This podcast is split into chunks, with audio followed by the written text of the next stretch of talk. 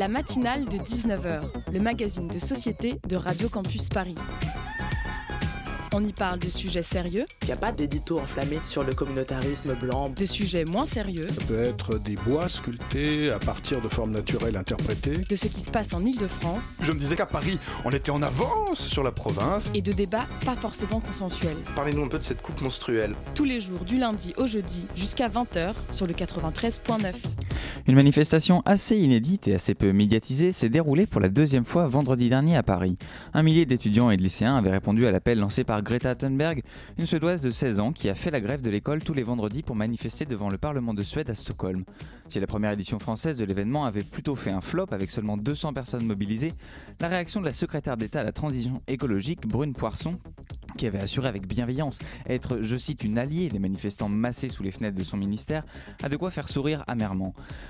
En effet, il est de bon ton de se déclarer partisan d'un monde plus vert, de faire des déclarations en anglais sur le perron de l'Elysée avec des trémolos dans la voix et de recevoir les félicitations convenues de la communauté internationale pour des prises de position somme toute assez politiquement correctes.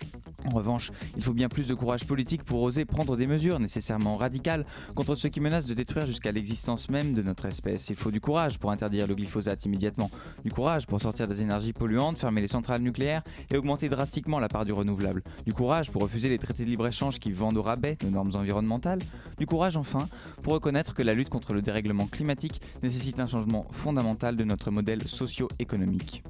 Pour l'instant, nos gouvernements passés et présents font mine de rien et continuent cette politique de l'autruche, destructrice, se murant dans le confort d'un système productiviste à bout de souffle où l'agriculture intensive, intensive nocive à notre santé, à notre environnement et aux conditions de vie de nos agriculteurs refuse catégoriquement, avec l'aval des pouvoirs publics tant nationaux qu'européens, de laisser la place à un modèle enfin respectueux des hommes et de la nature. Vous écoutez Radio Campus Paris.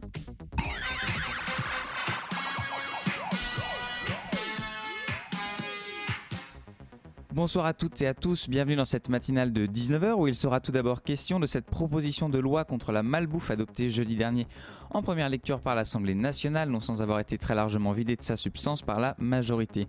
Loïc Prudhomme, député de la France Insoumise de la Gironde, sera avec nous dans un instant, puis on parlera de regard sur les déchets radioactifs en cours de court-métrage organisé dans le cadre du Festival du film scientifique Paris Science, en partenariat avec l'Agence nationale pour la gestion des déchets radioactifs, l'Andras. Et sans oublier nos chroniqueurs euh, de cette émission. À 19h34, on retrouvera Loïs Cocard pour sa chronique.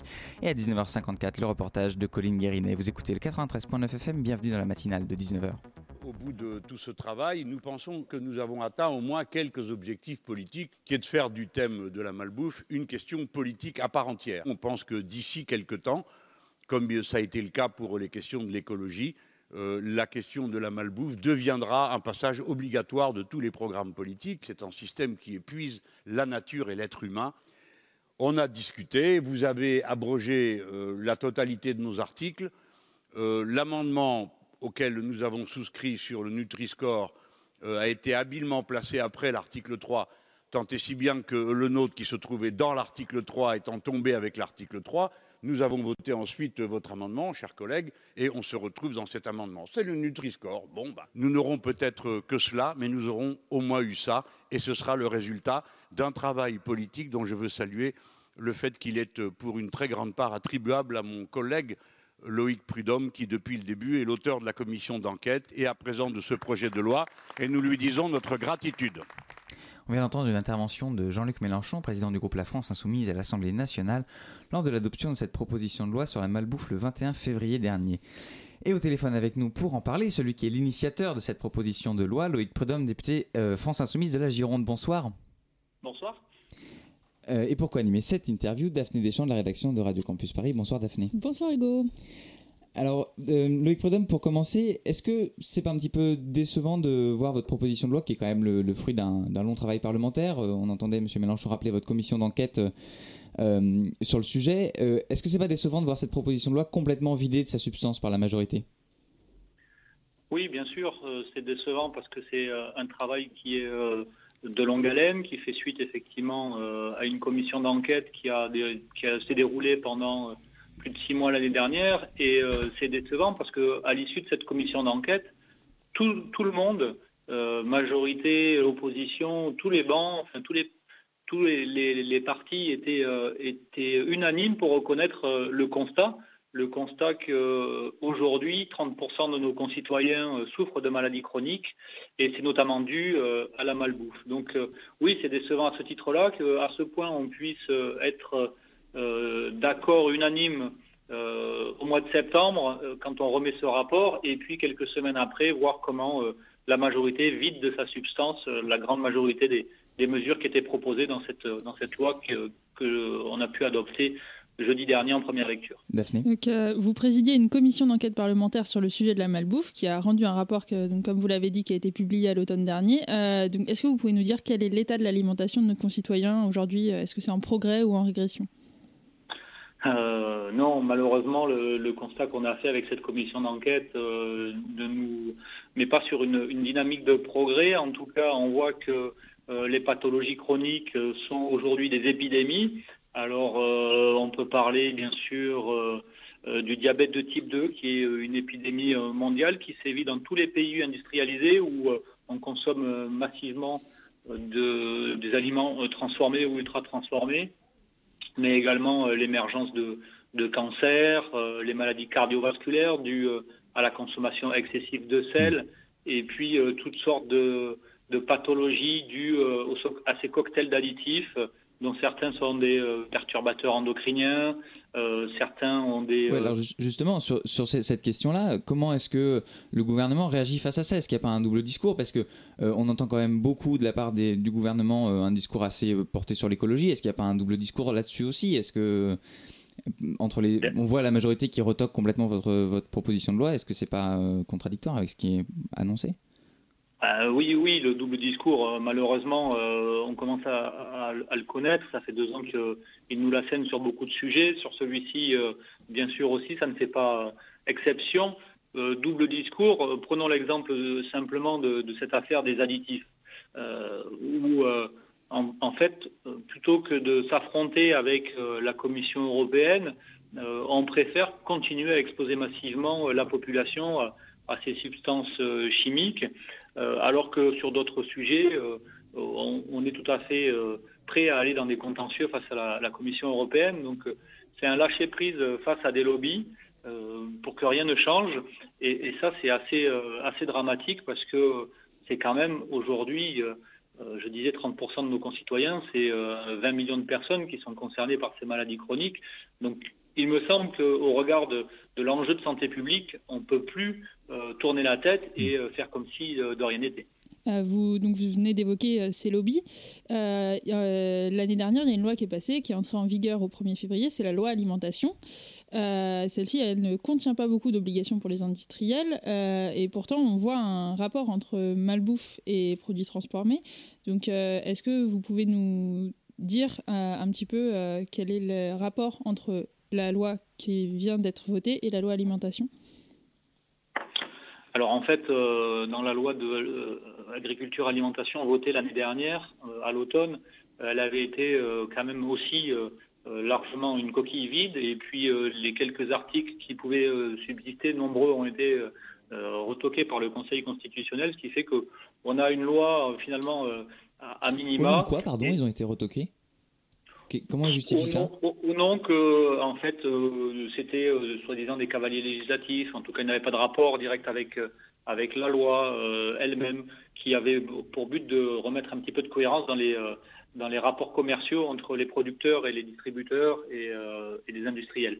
Bon, c'est des, choses techniques mais décevantes. Et du fait, cette loi agriculture-alimentation portait bien mal son nom, puisque sur le registre de l'alimentation, il n'y avait rien, ou quasiment rien. Euh, et, donc aujourd'hui, euh, en tout cas, cette, proposition de loi Malbouffe, elle avait euh, pour objectif de, remettre sur la table, si je peux dire, pour prendre une métaphore alimentaire, de remettre sur la table ces problématiques mmh. d'alimentation et puis d'enfin trouver des solutions. Ce qu'il y a comme parallèle quand à faire entre ces deux séquences, c'est que dans les, dans les deux moments, en fait, le, le discours du gouvernement, ça a été faites confiance, euh, faites confiance aux industriels, les engagements volontaires, euh, ça va marcher. Alors justement, qu'est-ce qui est à l'origine de cette position de la majorité? Vous parliez des industriels et de la confiance euh, dont la majorité voudrait investir euh, les industriels, mais est-ce que vous pensez que la majorité a pris cette position un petit peu de, refus de votre proposition de loi à cause de, pression externe Est-ce qu'il y a un lobby euh, qui aurait agi notamment de voilà un lobby agroalimentaire ou un lobby des pesticides ou de, des produits transformés? J'en sais rien, mais est-ce qu'il y a des pressions extérieures qui se sont exercées à l'occasion de l'examen de ce texte?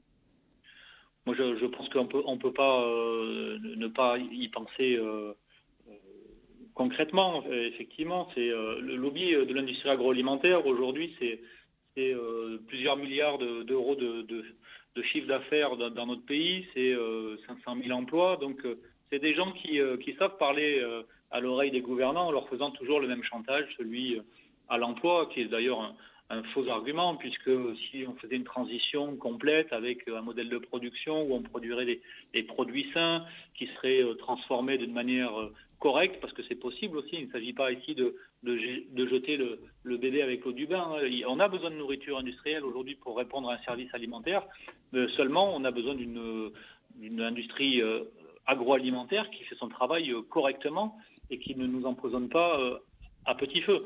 Et donc, euh, à vous euh, entendre, euh, on comprend que lutter contre la malbouffe, ça revient au final à transformer complètement notre modèle de production alimentaire.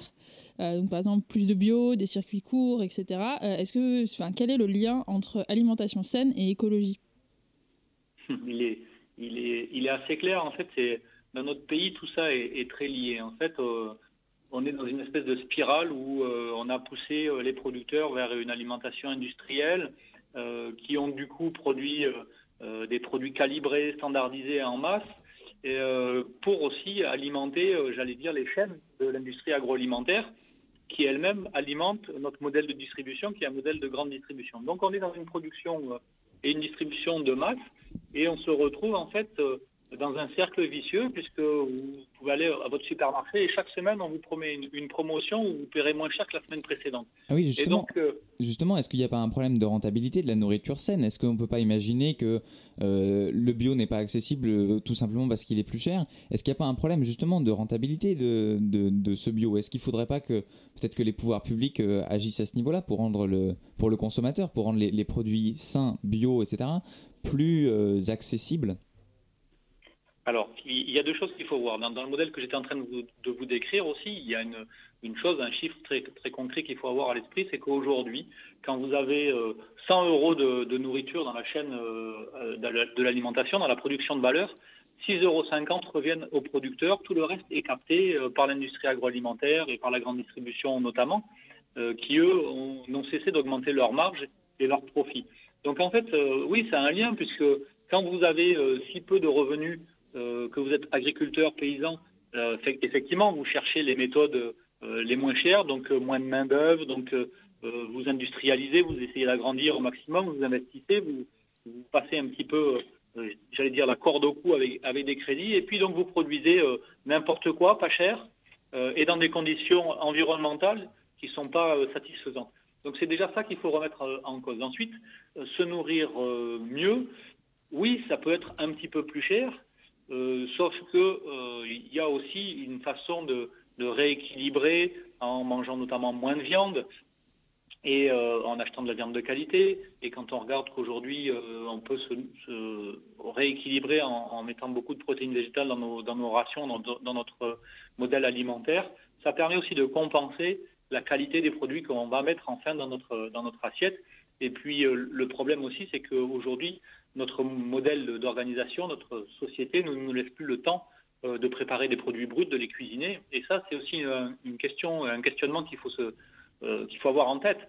C'est euh, est-ce qu'on a besoin de, travailler autant pour finalement si peu gagner notre vie, pour acheter au final des produits industriels, alors que si on avait un petit peu plus de temps, des salaires un petit peu plus décents, on pourrait aussi acheter des produits bruts, mieux rémunérer les producteurs et ainsi avoir un cercle vertueux. Alors, on va, on va, continuer à parler de, cette proposition de loi. Loïc Prudhomme, vous restez avec nous pour parler justement de malbouffe et de la proposition de loi qui a été adoptée jeudi dernier en première lecture par l'Assemblée nationale. On se retrouve après une courte pause musicale sur Radio Campus Paris.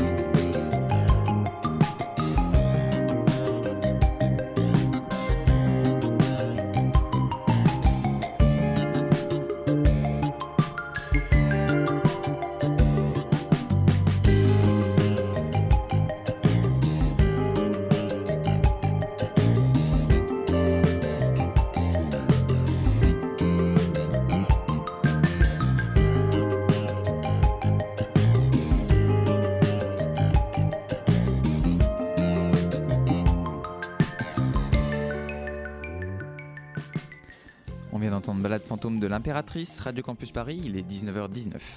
La matinale de 19h sur Radio Campus Paris. Et vous écoutez toujours la matinale de 19h sur le 93.9. On continue donc de parler de cette proposition de loi visant à améliorer la qualité nutritionnelle des aliments et à encourager les bonnes pratiques alimentaires avec Loïc Prudhomme, député euh, La France Insoumise de la 3 circonscription de la Gironde, qui est à l'origine de cette loi. Daphné. Oui, donc euh, tout à l'heure, euh, vous nous parliez du fait qu'il fallait rendre la nourriture saine plus attractive. Est-ce que c'est aussi une, ce serait pas aussi une question d'éducation à l'alimentation? Parce que dans le projet de loi, il y avait une mesure qui a été supprimée, qui était l'interdiction du marketing ciblé. et la mesure qui a été adoptée en contrepartie, c'est l'éducation à l'alimentation dans les programmes scolaires. Du coup, comment est-ce qu'on peut rendre la nourriture saine attractive en dehors de ça? Oui, euh, avant d'aborder cette, euh, euh, affaire de, l'éducation, je voulais revenir juste sur ce dont on parlait juste avant la pause, qui était le, prix, prix d'une nourriture saine et le prix du bio. Et juste rappeler aussi que, en fait, quand vous achetez une, salade, j'allais dire conventionnelle dans votre supermarché, vous ne payez pas le vrai prix en fait de cette salade-là. si elle coûte 80 centimes, derrière, il va vous falloir payer la pollution des nappes phréatiques, la production la pollution due à la production des engrais et des intrants chimiques, etc. etc. Et donc cette salade-là va vous revenir à plus de... En fait, elle coûte plus de 20 euros. Une salade bio, j'allais dire, une fois que vous avez payé, euh, c'est 1,50€ ou c'est 2 euros, euh, vous avez payé l'agriculteur correctement et, vous avez payé le produit. Donc voilà, il faut avoir ça en tête aussi quand on parle du prix du bio, c'est que le prix que vous payez à la caisse de votre supermarché n'est pas le vrai prix. Donc ça, c'était une petite parenthèse pour revenir là-dessus. Euh, sur l'éducation, euh, bien sûr, euh, c'est primordial parce que ben, ça permet justement, ce que je viens de vous dire, que nos enfants puissent l'avoir en tête, puissent faire des choix éclairés. Et bon, c'était malheureusement ma proposition vidée de sa substance, puisque moi je proposais que de la maternelle au collège, on ait une heure d'éducation à l'alimentation. Alors ça pouvait être discuté hein, sur le volume horaire, peut-être c'était un petit peu ambitieux, mais on n'est jamais trop ambitieux quand on propose une, loi de cette importance.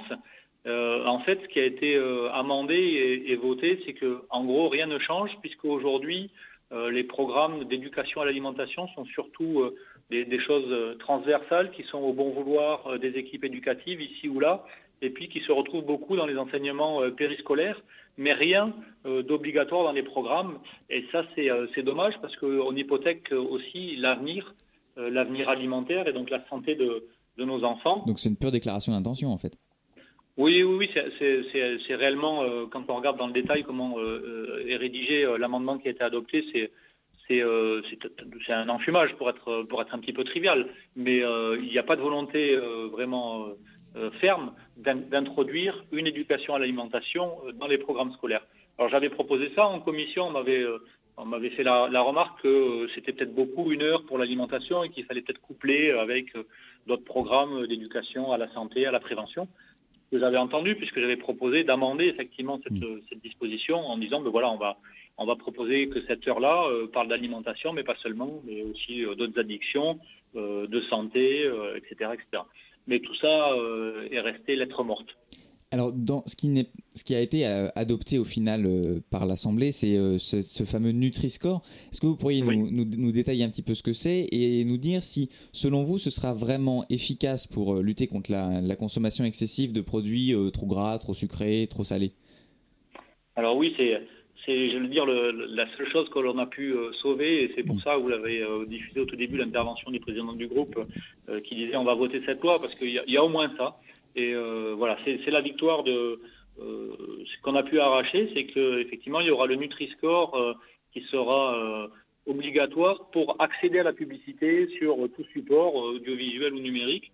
C'est-à-dire qu'un annonceur qui veut faire de la publicité alimentaire sera obligé d'afficher le Nutri-Score du produit qu'il propose pour que bah, les gens qui regardent puissent simplement se faire une idée de la qualité de ce qu'il aurait vendu.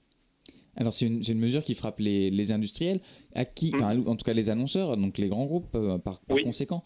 À qui euh, profite au final la malbouffe? Est-ce que est-ce qu'il y, y, a des groupes en particulier? Est-ce qu'il y, y, a des catégories d'industrie en particulier qui profitent particulièrement de la malbouffe? Bah écoutez, euh, oui, vous l'avez dit, c'est les grands producteurs, c'est les grandes multinationales qui sont les, promoteurs et les producteurs de, de, cette malbouffe. Il y a un nombre assez important de, de, PME, de TPE qui font de la nourriture industrielle, c'est ce que je vous disais, mais de la nourriture industrielle de qualité qui n'est pas bourrée d'additifs. C'est-à-dire qu'il est inutile de, réinventer aussi des choses qui existent. Hein. La, nourriture industrielle, elle est née avec Nicolas Appert qui a inventé l'apertisation, qui est mieux connu sous le, sous le nom de la conserve chez nous. C'est-à-dire mettre des légumes en conserve, c'est de la nourriture industrielle, mais c'est tout à fait sain.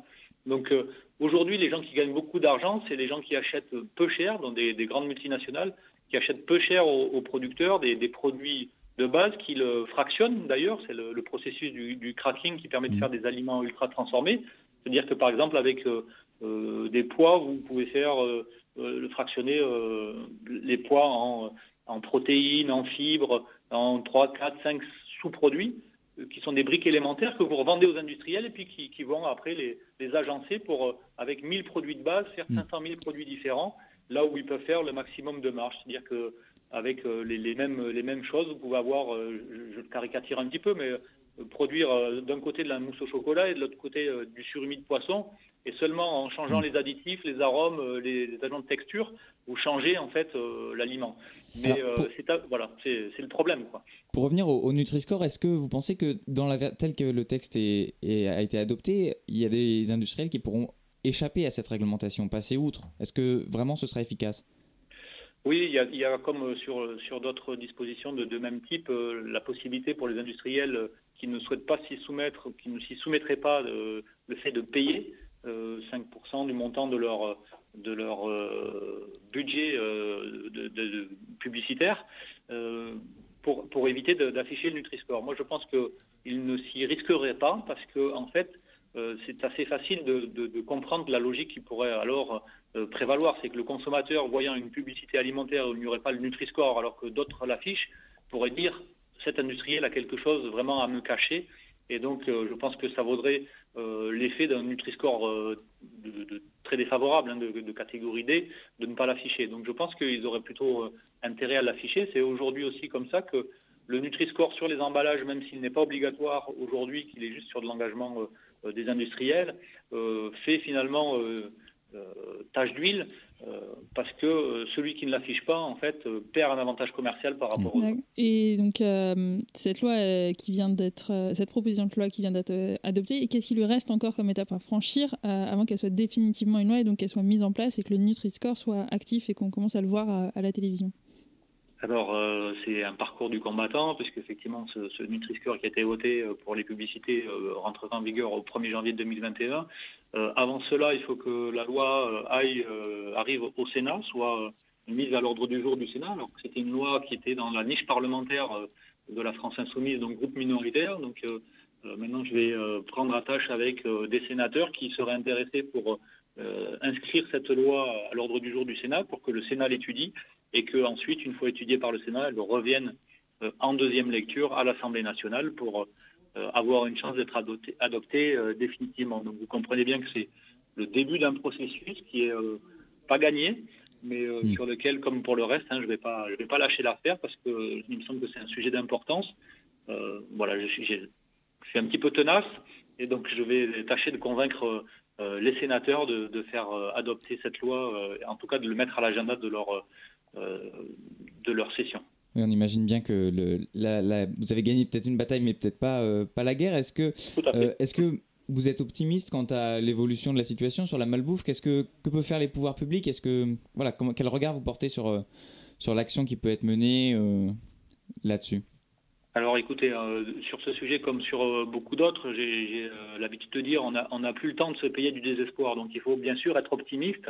Euh, moi, ce qui me fait pencher pour de l'optimisme aussi, hormis ma nature optimiste, euh, c'est de, dire qu'aujourd'hui, 8 Français sur 10 euh, s'inquiètent ou s'intéressent à ce qu'il y a dans son assiette. Donc c'est vraiment un sujet de, société profond, très important, parce que les gens ont bien fait le lien entre la nourriture et leur santé.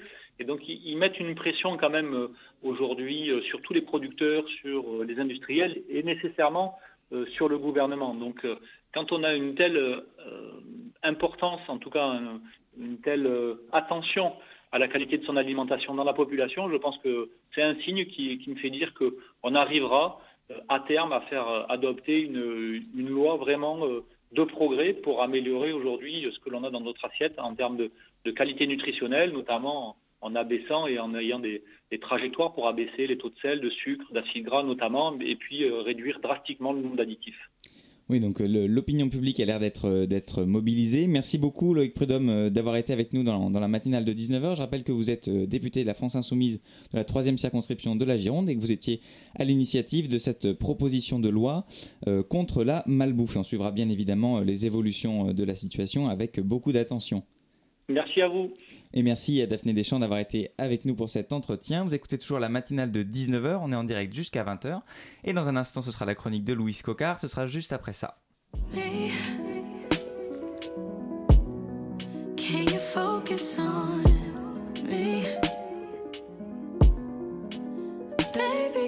you focus on me?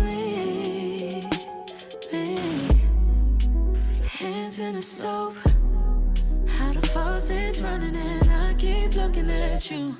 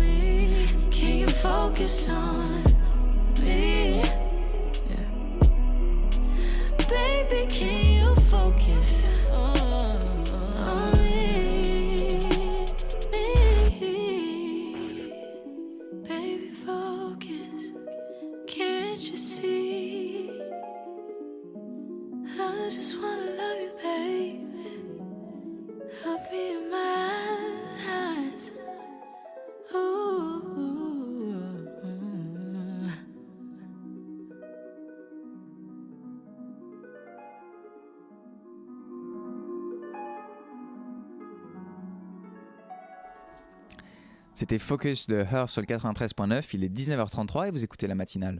La matinale de 19h sur Radio Campus Paris. Et on accueille maintenant Louis Cocard pour sa chronique. Bonsoir Louis. Bonsoir. Cette semaine, tu es euh, un peu remonté parce que plusieurs actualités t'ont un peu mis en rogne, à commencer par un de tes sujets de prédilection, Benalla, puisque malgré sa mise en examen et celle de son ami Vincent Kras, ils ont pu échapper, euh, échanger pardon, euh, dans leur box avant leur comparution et ce en toute tranquillité. Non mais ça c'est complètement dingue. Non mais le mec, tu lui tournes le dos deux minutes, il a récupéré un flingue, un passeport diplomatique, il est au Cameroun en train de discuter code nucléaire avec Kim Jong-un et il menace de tout faire sauter si on le laisse pas tranquille. Non mais dans deux ans, vous allez voir, il va ressortir de l'ombre avec un nouveau bouquin aux éditions Mytho et qui s'appelle Orio. J'ai changé et je suis candidat. Non mais c'est pas croyable. On dirait que le, rien ne lui fait peur, qu'il veut s'embrouiller avec tout le monde. Il paraît même qu'à la naissance, quand il est né, il s'est pris la tête avec la sage-femme. Ce mec est totalement ouf. Heureusement qu'on les a sortis du, box rapidement parce que lui et son pote Kraz, quand ils ont entendu le mot box, leur sang il a fait qu'un tour. Hein. Ils ont commencé à préparer un octogone sans règles avec apathie aux commentaires et Castaner à l'ambiance et sont désormais célèbres. Qui saute pas n'est pas Marseillais Ouais qui saute pas n'est pas Marseillais. Allez, allez. Et je vous en propose une autre. Qui saute pas n'est pas Macron. Qui saute pas n'est pas Macron, quel sens du rythme, Christophe. D'ailleurs, parlons-en de notre ami Castaner. Non, mais chez lui, il n'y a rien qui va. D'abord, c'est un gros beauf. Bon, euh, je vous l'accorde, ça compte pas car même ma grand-mère qui a collaboré en 39-45 me l'a dit. Il y a que les nazis qui changent pas d'avis. Et aujourd'hui, elle coule des jours paisibles à Saint-Denis, un journal de l'UMA sous le bras, une pipe à craque dans la bouche et les pieds au chaud près du poêle à charbon.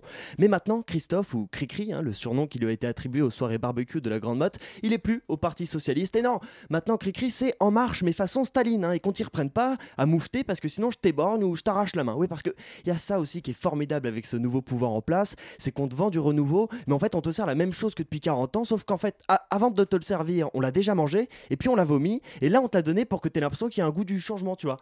Ah tiens, c'est un goût différent.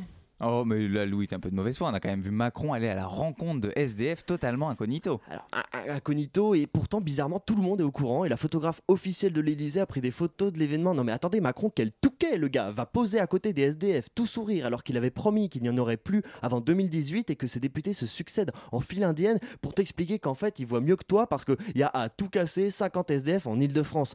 Mais rassurez-vous, notre président, c'est un homme de terrain. Lui, il ne frissonne pas à l'idée d'aller voir des gens qui crèvent de faim et de froid dans la rue, à palper du pauvre, pour leur expliquer sa théorie du ruissellement et comme quoi, bah, il faut être patient. hein. Les bénéficiaires de la suppression de l'ISF vont bientôt leur trouver un travail. Enfin bon, ça fait des années qu'on nous bassine avec des mots comme relance, dette et autres conneries. Maintenant, voilà l'autre Macron avec sa pensée complexe. On est peut-être juste tous trop cons pour comprendre quoi que ce soit. C'est d'ailleurs peut-être pour ça qu'on l'a fait président. Merci Louis, et à la semaine prochaine pour une nouvelle chronique. Depuis qu'elle existe, l'industrie nucléaire donne le sentiment de nager en eau trouble. Militaires ou civiles, les usines nucléaires ont tout un point commun.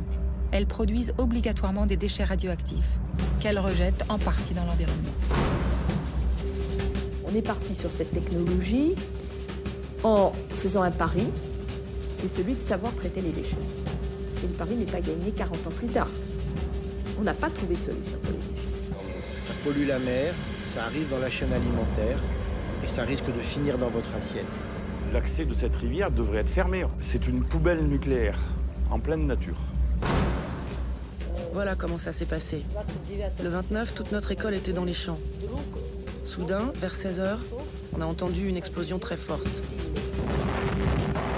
Et ici, c'est l'endroit le plus contaminé de Muslimovo. Les grand-mères venaient ici avec leurs oies. Elles restaient assises par terre toute la journée et elles étaient irradiées par le sol. Aujourd'hui, tous ces gens sont morts. Il faut voir que, en fait, ces rejets de l'ail, on est quasiment dans la situation d'un accident permanent. Les ingénieurs ont l'air sur d'eux, mais leur responsabilité est énorme. 6000 générations à qui ils ont le devoir de garantir la sécurité. Pouvons-nous leur faire confiance? C'était un extrait d'un reportage diffusé en 2009 sur Arte intitulé Déchets, le cauchemar du nucléaire. Et on s'intéresse maintenant donc à ce concours de court-métrage intitulé Regard sur les déchets radioactifs organisé par le Festival international du film scientifique Paris Science en partenariat avec l'ANDRA, l'Agence nationale de gestion des déchets radioactifs. Avec nous ce soir pour en parler, Sophie Muserel, responsable audiovisuel de l'ANDRA, et deux anciens lauréats, Sarah Vaillant qui a remporté l'édition 2018 avec son film 28-70 ans, et Béranger Toin, gagnant de l'édition 2017 avec son court-métrage Pierre et le Tigre. Bonsoir à tous les trois. Bonsoir. Bonsoir. Et rebonsoir à Daphné qui est revenue pour mener cet entretien avec nous. Alors la, la première question que j'ai envie de, de vous poser à, vous, Sophie, euh, Sarah Vaillant et Béranger Toin, c'est euh, est-ce que vous aviez déjà entendu parler du sujet des déchets radioactifs avant de participer à ce concours? Béranger Euh, Toin. Non, pas vraiment. Enfin, euh, de manière très floue et lointaine, et euh, voilà. Voilà, moi c'est pareil, c'était vraiment, euh, enfin, comme la plupart des gens, euh, un peu dans l'inconscient collectif, quoi, mais pas de manière euh, précise. Et du coup, est-ce que c'est un sujet qui est euh, un peu euh, cinégénique? Est-ce que ça se prête bien à, à faire du cinéma dessus? Bah du coup j'espère, parce qu'on a fait les courts-métrages du coup. Mais pour vous, comment vous l'avez ressenti? Bah, en fait, il y a eu plusieurs étapes. Euh, après, on en fait, euh, c'est un regard. euh, ça reste comme tout sujet pour tous les films, un regard que tu peux avoir toi et t'en fais quelque chose de ton imaginaire, mais c'est quand même de base assez cinégénique de par un univers déjà qu'on connaît peu, quoi. Sophie Muserel, vous travaillez pour l'Andra. Est-ce que vous pouvez nous expliquer l'origine de ce concours? Alors, l'origine de ce concours, bah, vous l'avez compris, justement, euh, Sarah et Béranger euh, viennent de vous le dire, les déchets radioactifs, c'est un sujet qu'ils ne connaissaient pas. Et puis, vous l'avez entendu dans le reportage, euh, c'est un sujet qui est finalement très anxiogène. Pourtant, euh, nous, l'ANDRA, donc nous sommes l'Agence nationale pour la gestion des déchets radioactifs, donc nous avons à prendre en charge ces déchets qui ont été produits par le passé, qu'on continue à produire. Et donc c'est vraiment un sujet de société qui nous concerne tous, euh, parce que euh, voilà, quand on, consomme de l'électricité, qu'on le veuille ou non, bah, on produit de ces déchets. Et c'est un sujet pour lequel nous, on pense qu'il est important que les gens sachent de quoi il s'agit, que les gens connaissent et surtout les jeunes générations qui vont avoir des décisions à prendre sur ces déchets, que ces jeunes générations soient capables d'en parler, de le connaître, de s'en emparer, de savoir de quoi il s'agit. Euh, et donc c'est pour ça qu'on a décidé de lancer ce concours. On a d'autres projets aussi euh, qui s'adressent euh, aux jeunes pour parler des déchets de façon un petit peu différente. Et nous, ce qu'on attend, c'est vraiment le regard de jeunes générations pour parler de ces problèmes pour que les gens puissent prendre conscience. Donc le public euh, visé, enfin les candidats que vous, vous, sollicitez, ce sont des jeunes à qui s'adresse précisément ce, ce concours? Alors nous, pour ce concours spécifiquement, on va s'adresser plutôt aux étudiants euh, qui sont dans des écoles de cinéma, d'animation, euh, de scénario. Des... On, attend un regard créatif, on attend, on attend de l'idée, on attend de l'invention, on attend quelque chose de, de une, vision un petit peu différente. On attend que les jeunes se posent des questions. Alors, on a choisi l'audiovisuel parce que c'est un format qui, dont on sait qu'il marche très bien auprès des jeunes. Euh, il y a beaucoup de chaînes sur YouTube où on peut parler euh, de choses un petit peu différentes et c'est pour ça qu'on a choisi euh, la vidéo. Et quel type de court métrage vous recevez, que ce soit en termes de, de format d'animation, type de réalisation, type genre de cinéma Alors, le, le, le, concours, il est un petit peu spécial parce qu'il est vraiment en deux parties. Nous, ce qu'on attend, euh, dans un premier temps, c'est un scénario. Et c'est sur la base de ce scénario que le jury va euh, décider euh, du projet qui, dont il va décider de, de lancer la réalisation. Et euh, donc on a eu des propositions qui étaient euh, soit de films un peu euh, fiction assez classiques, du documentaire, de l'animation, des, choses un petit peu de tous horizons. Alors, Sarah Vaillant, vous avez euh, remporté l'édition 2018 de ce concours, comme, euh, comme on, l'a dit. Euh, et votre, votre court-métrage, c'est un court-métrage d'anticipation sur le thème des déchets radioactifs, donc, qui est intitulé 28-70 ans et qui met en scène une bachelière au service écologique obligatoire, sorte de service militaire du futur. Mm. Je vous propose d'en écouter un extrait, puis on en parle après. Pendant les huit prochains mois, vous allez effectuer vos devoirs civiques dans l'un de nos 16 centres de stockage de déchets radioactifs. Il ne présente aucun danger si vous suivez les consignes de sécurité. Non mais attends, rigole pas. Si on y réfléchit, c'est tous nos vieux qui sont là, immobiles, qui se décomposent lentement. Toute l'énergie d'une vie dans un cylindre. C'est pas un entrepôt ici, c'est un putain de cimetière. Il semblerait qu'une prise d'otage soit actuellement en cours dans un centre de stockage de déchets radioactifs administré par le SEO. Il semblerait qu'un condamné aux travaux forcés se soit retranché avec une jeune bachelière. L'agresseur présumé n'a pas encore communiqué avec l'extérieur ou avec les forces de l'ordre pour justifier ses actes. Rappelons la dangerosité de ce genre de profil psychologique en particulier dans ce genre de zone à risque qui demeure hélas trop souvent des cibles privilégiées. De l'intervention rapide des forces de l'ordre et remercier Top News d'avoir communiqué si rapidement sur ce fait grave qui cristallise malheureusement les tensions sociales qui traversent notre jeunesse. Alors là, il s'agit donc de, de services écologiques obligatoires, au-delà un peu du côté euh, futuriste de l'idée. Qu'est-ce que vous pensez de la sensibilisation un peu des jeunes à ce genre de sujet? Et moi, je pense que c'est indispensable en fait. Euh, c'est d'ailleurs par le concours euh, moi, à la base, c'était euh, bon, bah, je vois euh, une opportunité d'écrire et de créer un truc. Et en fait, euh, bah, tu fais des recherches et tu te rends compte que même ce que tu as l'impression. En fait, on ne sait pas qu'on ne sait pas, ce qui est quand même dramatique.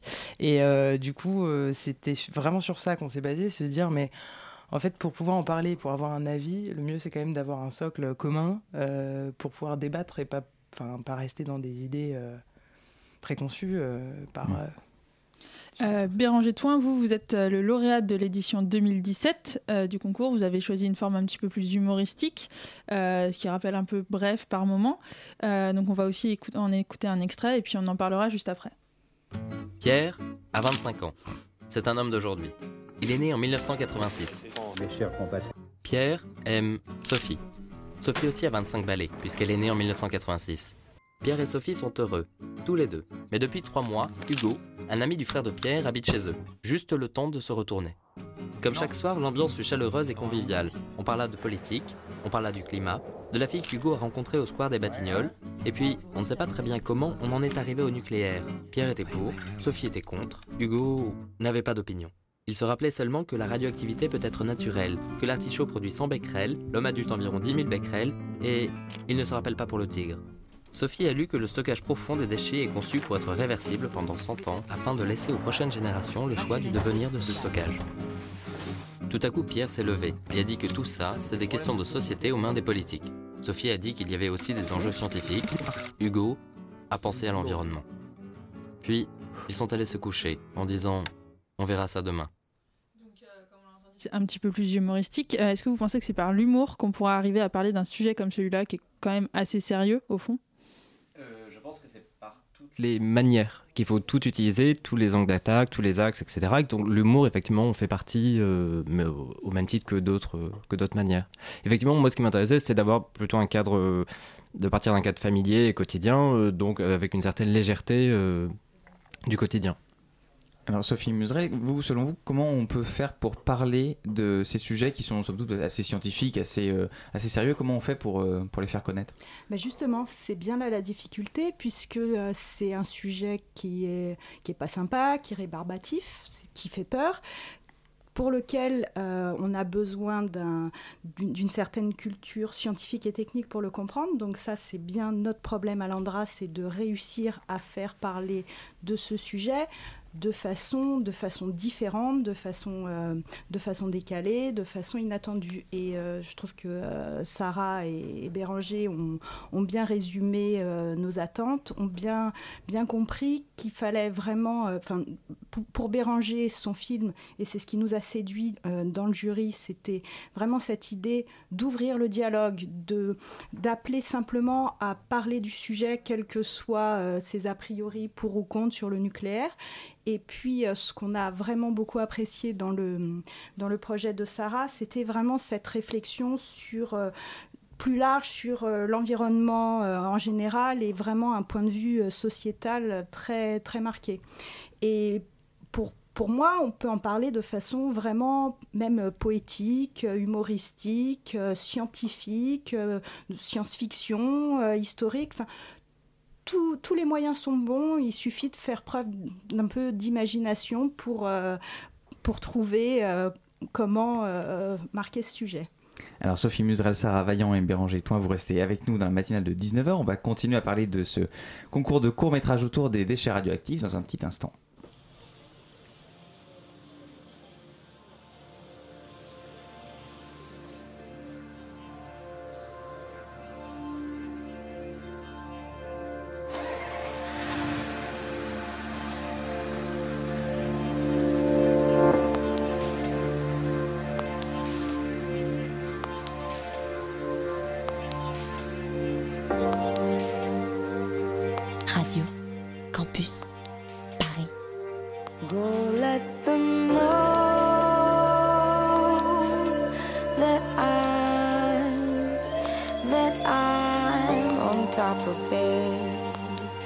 Yeah, I'm all over it.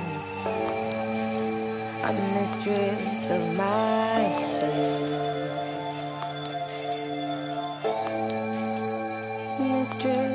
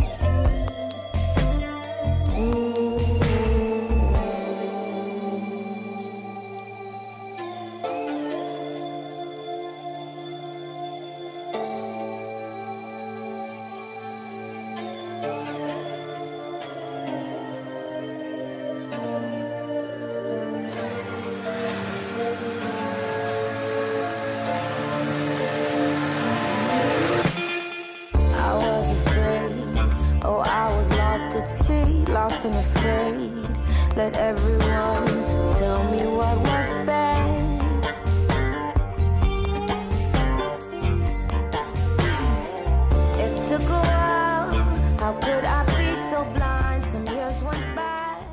de Lucien de Kimono Orchestra sur le 93.9, il est 19h50 et vous écoutez la matinale.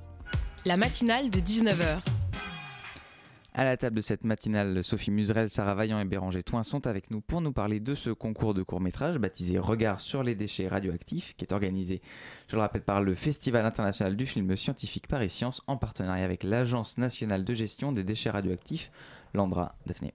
Euh, oui, donc euh, Sarah et Béranger, euh, vous avez tous les deux fait un film sur, sur les déchets radioactifs, mais est-ce que, quelles ont été les difficultés que vous avez rencontrées pour traiter ce sujet? Est-ce que c'est un thème qui, est-ce que le fait d'avoir un thème imposé, ça rend la chose plus facile ou plus difficile, Béranger? Euh, non, c'est toujours plus intéressant d'avoir une contrainte ou d'avoir quelque chose de un, cadre précis. Donc euh, de toute façon, c'est plutôt intéressant de partir comme ça.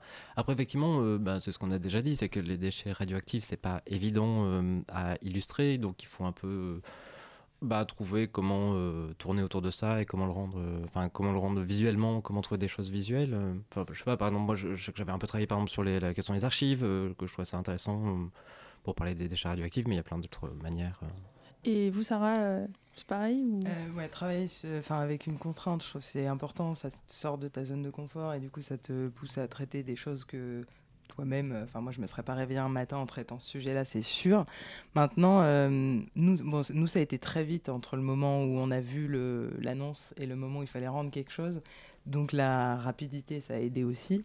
Euh, nous, ce qui était important, parce que je l'ai coécrit, euh, euh, on était deux pour, proposer le projet. Et ce qu'on s'est vraiment dit, on on veut pas juger ou porter le jugement sur le déchet radioactif. Nous, on se dit, voilà, il est là. Euh, bon bah faut le traiter, on n'a pas le choix. Euh, qu'est-ce qu'on fait? On voulait surtout pas rentrer dans un truc pour contre. Enfin c'était pas du tout l'envie parce que enfin on est personne et on n'a pas le niveau pour dire euh, pour justement pour parler de ça. On savait qu'on n'avait pas le niveau. Et techniquement ça s'est passé comment en termes de moyens de production, de, réalisation un peu technique, de, de fabrication du court métrage Bah, il bah, y, a, y, a, cet aspect intéressant du, fait d'être étudiant euh, en cinéma. Donc, on est, euh, c'était assez agréable de réunir toute une équipe de gens qui sont assez motivés. Et de, enfin, c'est aussi, euh, c'était aussi pour nous un exercice et un entraînement, etc. Donc, il y avait aussi bah, le plaisir de fabriquer un film. Voilà, dans le cas hors d'un cas scolaire en plus, où tout d'un coup on avait des responsabilités, un budget, mm. voilà, des choses comme ça. Ben, moi, j'étais en études de production. Donc, du coup, euh, forcément, euh, pour moi, c'était un, bah, une chance aussi de pouvoir euh, bah, m'exercer encore, parce que je le faisais que dans, un cadre scolaire à ce moment-là. Et là, c'est, bah, voilà, effectivement, il y a des responsabilités qui sont autres. Il y a, et, ça te pousse à faire des, des, arrangements avec des gens et des choses que tu. Enfin, l'Andra nous permet quand même d'avoir un espèce de. de, de légitimité euh, plus que juste on veut faire un film, on est des copains et ça va être cool quoi. Et euh, vous avez évoqué vos études, donc euh, production ou école de cinéma. À quoi est-ce que vous vous destinez professionnellement, surtout après avoir gagné ce concours? Ben alors moi, ça fait un an du coup que j'ai ouvert une société de production justement, et ben, en lien avec le concours, c'est que là du coup nous on a développé, enfin on est sur la fin là, de développement de la série à partir de ce projet-là. Donc euh, ça a apporté pas mal de choses. Quoi. Eh bien, merci beaucoup euh, Sophie, Sophie Muserel, pardon, Sarah Vaillant et Béranger Toin d'être passés faire un tour dans la matinale de 19h. On rappelle donc ce concours de court-métrage baptisé Regard sur les déchets radioactifs organisé par le Festival international du film scientifique Paris Science en partenariat avec Landra. Merci et belle soirée à vous. Merci. On peut donner l'adresse Ce sera euh, sur le site de Radio Campus Paris. Merci. Et merci à Daphné d'avoir été avec nous pour cette interview. Il est 19h54 et vous écoutez Radio Campus Paris. Ce week-end, le Carreau du Temple accueillait le Second Square Branché Mode, un événement à la pointe de la technologie que nous présente Adil Sali. Je m'appelle Adil Sali, je travaille au Carreau du Temple, je suis chargée de projets et de relations avec le public. Euh, et je coordonne, euh, je réalise la programmation et la production des Second Square. Aujourd'hui, c'est le Second Square euh, branché mode, autour de la mode connectée. Le principe, en fait, c'est vraiment d'avoir un échantillon de ce que c'est que la mode connectée en France aujourd'hui. Donc là, on a invité vraiment toute une série d'artistes, de chercheurs, de makers à venir présenter leurs projets. donc à la fois sous la forme d'ateliers d'ateliers, d'expositions, de, d'espaces de vente, voilà, pour montrer un petit peu tout ce qui se fait dans cette discipline en fait. Donc c'est tout ce qui est le vêtement augmenté, donc le vêtement qui réagit à la personne, à l'environnement. Il y a des vêtements qui réagissent à la chaleur corporelle, qui protègent de la pollution ou des ondes anti, enfin des, des, ondes électromagnétiques, pardon. voilà, donc il y a tout un tas de, de vêtements en fait qui sont plus que des vêtements aujourd'hui. Nous avons pu rencontrer deux des artistes dont Adil Sali nous a parlé. D'abord, la célèbre créatrice Elisabeth de Senneville. Alors, je suis techno-designer, très intéressée depuis toujours par les nouvelles technologies. On dit que je suis la, première à avoir amené ça dans la mode depuis 2000 ou même avant. Et j'ai euh, inspiré beaucoup de jeunes créatrices, dont certaines euh, d'ailleurs euh, exposent aujourd'hui au Carreau du Temple. Maintenant qu'on vit tout le temps avec des portables, il faut s'habiller autrement, vivre autrement, se protéger, avoir des vêtements qui correspondent à l'époque actuelle. Il faut, faut, faire du nouveau, on ne peut pas faire des vêtements comme en 1900. Nous avons ensuite pu parler à Véronica, la créatrice de la marque Vonda Camer. Nous, on est une marque qui est euh, éco-responsable. Aujourd'hui, je présente une application en réalité augmentée. Donc, il y a plein de petites vignettes qui sont des capteurs qui correspondent chacun à une inspiration d'une chemise. Et quand on les filme avec le portable, on a un petit personnage en 3D qui apparaît qui porte la chemise. En fait, l'idée derrière euh, l'application, c'est de se dire peut-être qu'un jour, au lieu d'inviter plein de gens au défilé, et c'est super mauvais pour la planète, de se dire euh, on demande aux journalistes, aux stylistes de télécharger l'application. Ils peuvent imprimer les petites vignettes et quand ils les filment, euh, ils peuvent voir la collection. Et du coup, c'est la même expérience pour le consommateur final et pour, pour les bailleurs, pour les stylistes, pour les journalistes. C'est de faire un truc qui n'est pas du tout élitiste et assez éco-responsable. Cet événement à la mode 2.0 a su séduire petits et grands. J'aime beaucoup les matières et euh, après c'est euh, différent des styles euh, qu'on voit tous les jours et j'aime bien. J'aimerais bien les créer. J'ai vu deux trois pièces que j'ai trouvées très belles et après les essayer pour voir si je me sens bien dedans. Mais non non c'est tout à fait portable et, et c'est très intéressant je pense du point de vue même design textile, c'est très chouette. Et pour finir en beauté cette première journée, un ball voguing a animé le podium du carreau du temple. C'était un reportage de Colline Guérinet de la rédaction de Radio Campus Paris sur la mode connectée, euh, mise à l'honneur au carreau du Temple à l'occasion du festival Second Square Branche et Mode dont nous vous parlions la semaine dernière, jeudi dernier, dans la matinale que vous pouvez retrouver sur notre site internet. Et c'est ainsi que se termine cette matinale de 19h. Avant de se quitter, un grand merci à tous ceux qui ont permis cette émission. Merci à nos invités. Merci aussi à Bettina Lioret qui coordonne la matinale de 19h, à Antonin Simard à la réalisation ce soir, à Daphné Deschamps à la co-interview, à Louise Cocard pour sa chronique et à Colline Guérinet donc pour son reportage. Et merci à vous, chères auditrices et chers auditeurs, d'avoir été à l'écoute de cette matinale que vous pouvez bien sûr réécouter entièrement ou en partie en podcast en vous rendant sur le site de Radio Campus Paris, radiocampusparis.org ou en allant explorer notre page Facebook, la matinale de 19h. Tout de suite, c'est Extérieur Nuit sur Radio Campus Paris, l'émission de cinéma. Bonsoir Elisabeth, de quoi allez-vous nous parler ce soir? Bonsoir, et bien ce soir on revient sur les palmarès des Césars et des Oscars et puis euh, on parle entre autres de Paris est à nous, le film euh, événement Netflix. Beau programme, la matinale revient pour sa part demain à la même heure, 19h. Belle soirée à l'écoute de Radio Campus Paris.